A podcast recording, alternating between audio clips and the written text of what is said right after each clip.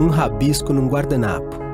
A vontade de transformar o jeito que você investe. O sonho que sai do papel. Há cinco anos foi assim que a Eleven nasceu. Nossa missão era arriscada: apoiar a sua jornada como investidor produzindo análises independentes. O fim da história você já sabe, mas na época, o mercado era bem diferente.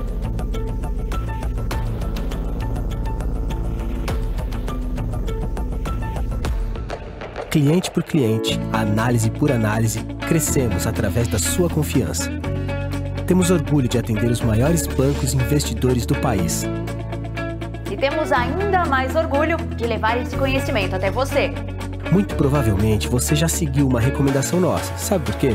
Os grandes bancos e corretoras usam nossas análises e os assessores financeiros também. Contamos com um portfólio completo de produtos e serviços, com renda fixa e renda variável, fundos de investimento e fundos imobiliários. Nosso time acompanha diariamente mais de 140 empresas da bolsa com mais de 200 em watchlist. Essa é mais uma live especial da Eleven Financial e o tema de hoje. Tudo isso para você ter confiança para investir melhor. Venha para Eleven, a casa de análise que os maiores investidores confiam.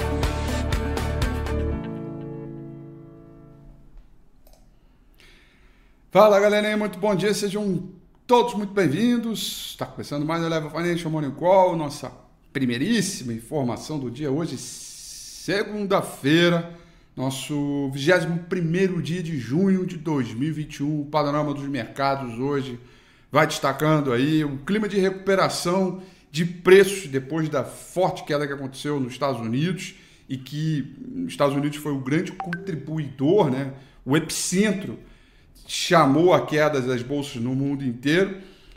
Durante a madrugada, Ásia-Pacífico ali começou o dia no terreno negativo, mas foi melhorando ao longo da sessão de hoje. A gente vai, portanto, tendo um ritmo um pouco melhor é, em termos de recuperação de mercado. Agora, mesmo assim, lá pelo outro lado do mundo, os mercados de commodities, principalmente do ritmo da China, já não estão tão amigáveis assim nesta manhã, né?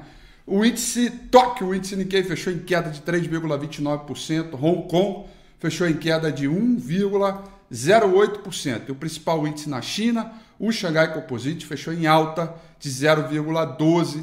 É, Bom, a gente tem aqui um clima aqui que a gente precisa botar alguns pontos, é, alguns pingos nos i. Mas antes, deixa eu tomar meu cafezinho da Carlinha aqui, que ela acabou de trazer. Ó, tá quentinho.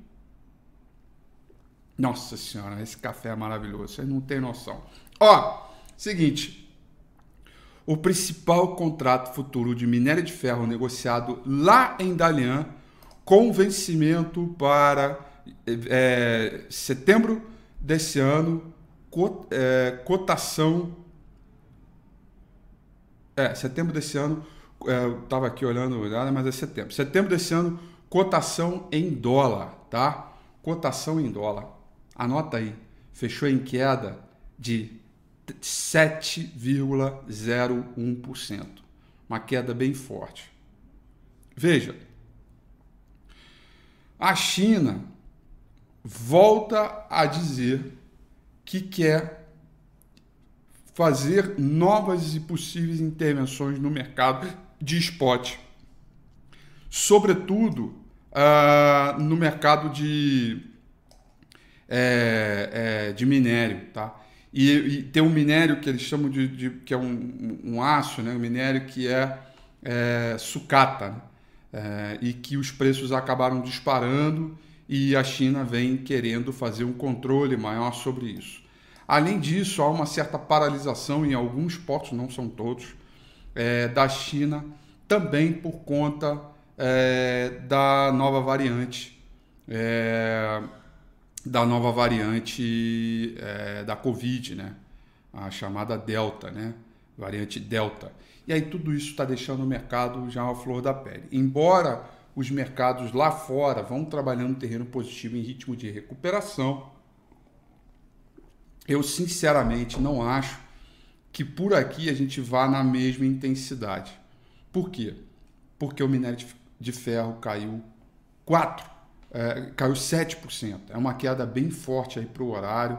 É, de fato, a gente precisa ficar um pouco antenado aí o que vem é, por aí pela frente. Né? É, os reguladores chineses vão prometendo observar de perto os preços das commodities, enquanto o aumento das importações de sucata de aço, como eu acabei de falar, lançou uma sombra sobre a demanda da matéria-prima. E por outro lado, a gente tem o petróleo que vai trabalhando levemente num terreno positivo, já esteve mais forte, tá? Petróleo Brent vai subindo 0,01, petróleo WTI vai subindo 0,11%. O futuro americano, principal contrato futuro do S&P 500 nesse momento subindo 0,35%, portanto se afastando um pouco das mínimas, enquanto o dólar index cai 0,16%. A configuração do dia, portanto, é uma configuração de abertura levemente no terreno positivo com dólar para baixo, acompanhando o ritmo de recuperação dado o tombo forte que aconteceu nas bolsas internacionais na última sexta-feira, sobretudo nos Estados Unidos, que foi o grande epicentro de toda essa questão. Por aqui eu já não tenho tanta essa estimativa por conta dessa queda forte de 7% do minério de ferro, lembrando que eu estou fazendo cotação em dólar, tá? Então, isso vai machucar provavelmente a Vale, machuca os mineradores que estão caindo no mercado internacional e tem grande relevância por aqui. Não sei se o petróleo seria o suficiente para contrabalancear esses movimentos. Em contrapartida, a gente vê os bancos e o setor financeiro numa rotação positiva de um sistema mais defensivo para os mercados. Portanto, também não dá para esperar um dia trágico, pelo contrário, né? uma coisa meio lateral. E aguardando todo o calendário econômico que também é relevante para essa semana, tá? Londres nesse momento vai caindo 0,13%, Paris sobe 0,07%, é, Frankfurt na Alemanha vai subindo 0,42%, é, tá? É, ou seja, o que a gente tem ali de calmaria nos mercados pela Europa, nós não temos nos mercados de criptomoeda. Bitcoin nesse momento caindo 9,87%. É, e a piora geral nos sentimentos dos investidores com Bitcoin está sendo ligada à repressão, repress, repressão é, contínua da China em relação à mineração do Bitcoin. Perspectiva de regulamentações mais rígidas em outros lugares também vai trazendo aí um ritmo não tão bom é, para as criptos, tá?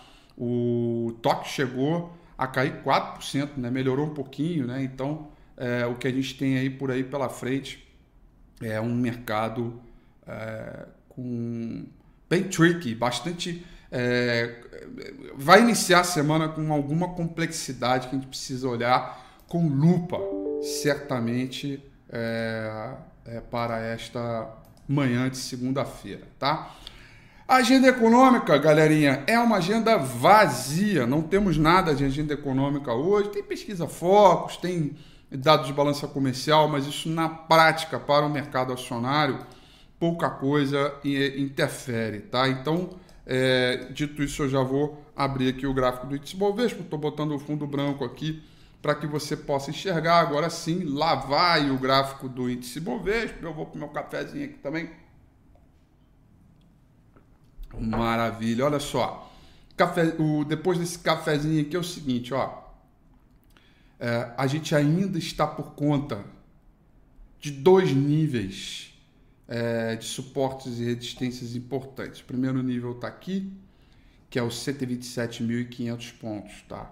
Se perder os 127,500 pontos, pode abrir caminho para mais queda, procurando 126 até 125 mil pontos, que eu diria que é o primeiro ponto de suporte mais evidente aí, tá? É, e no campo positivo, só mesmo na ultrapassagem de 129.350 pontos, para afastar o perigo de novas precipitações na venda, onde o índice Bovespa vai tentar mais uma vez romper a sua máxima histórica aqui em 131.150 pontos, região onde libera para 133, tá? O saldo de volume acompanha todo o movimento, pano de bolinha ameaça abrir, no caso, para baixo.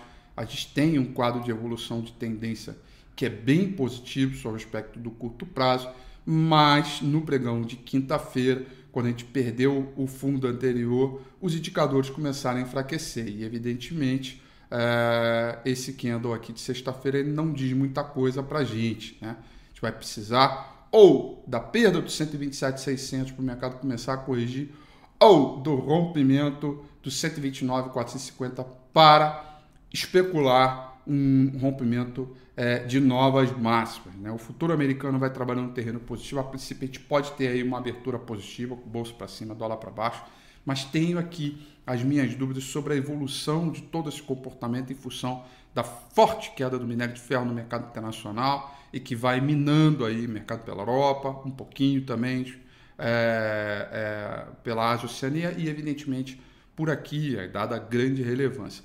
Eu disse ontem, no domingo com o Rafi, e repito aqui, né? O setor de materiais básicos foi o que trouxe a gente até aqui. E da mesma força e característica que leva ele, a gente até aqui dos 130 mil, 31, 130, 129 mil pontos, ele também pode levar a gente para um cenário de correção. E a gente fica ainda muito à mercê de todo o segmento local, de toda a economia local, de é, de, de, da seletividade dos ativos é, que a gente procura no nosso dia a dia para poder buscar esse alfa e, essa, e esse descolamento, tá? É, a gente descolou bastante na última sexta-feira e eu já não sei se a gente descola tanto para hoje. Mas é só uma é, especulação, tá? É só um movimento especulativo. Que a gente precisa necessariamente é ter um pouquinho de paciência, e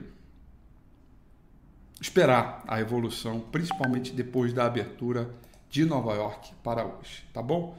São essas, portanto, as informações para o nosso Morning Call de hoje. Desejo a vocês uma excelente segunda-feira, ótima semana, tudo de bom. Amanhã, 8h35 em ponto, como sempre. Estou de volta, um grande abraço, tchau. Um rabisco num guardanapo. A vontade de transformar o jeito que você investe. O sonho que sai do papel. Há cinco anos foi assim que a Eleven nasceu. Nossa missão era arriscada: apoiar a sua jornada como investidor produzindo análises independentes. O fim da história você já sabe, mas na época, o mercado era bem diferente.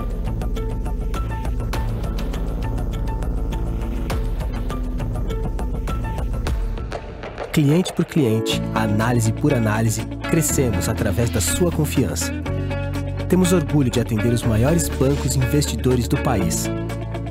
E temos ainda mais orgulho de levar esse conhecimento até você. Muito provavelmente você já seguiu uma recomendação nossa. Sabe por quê? Os grandes bancos e corretoras usam nossas análises e os assessores financeiros também. Contamos com um portfólio completo de produtos e serviços, com renda fixa e renda variável, fundos de investimento e fundos imobiliários nosso time acompanha diariamente mais de 140 empresas da Bolsa com mais de 200 em watchlist. Essa é mais uma live especial da Eleven Financial e o tema de hoje... Tudo isso para você ter confiança para investir melhor. Venha para Eleven, a casa de análise que os maiores investidores confiam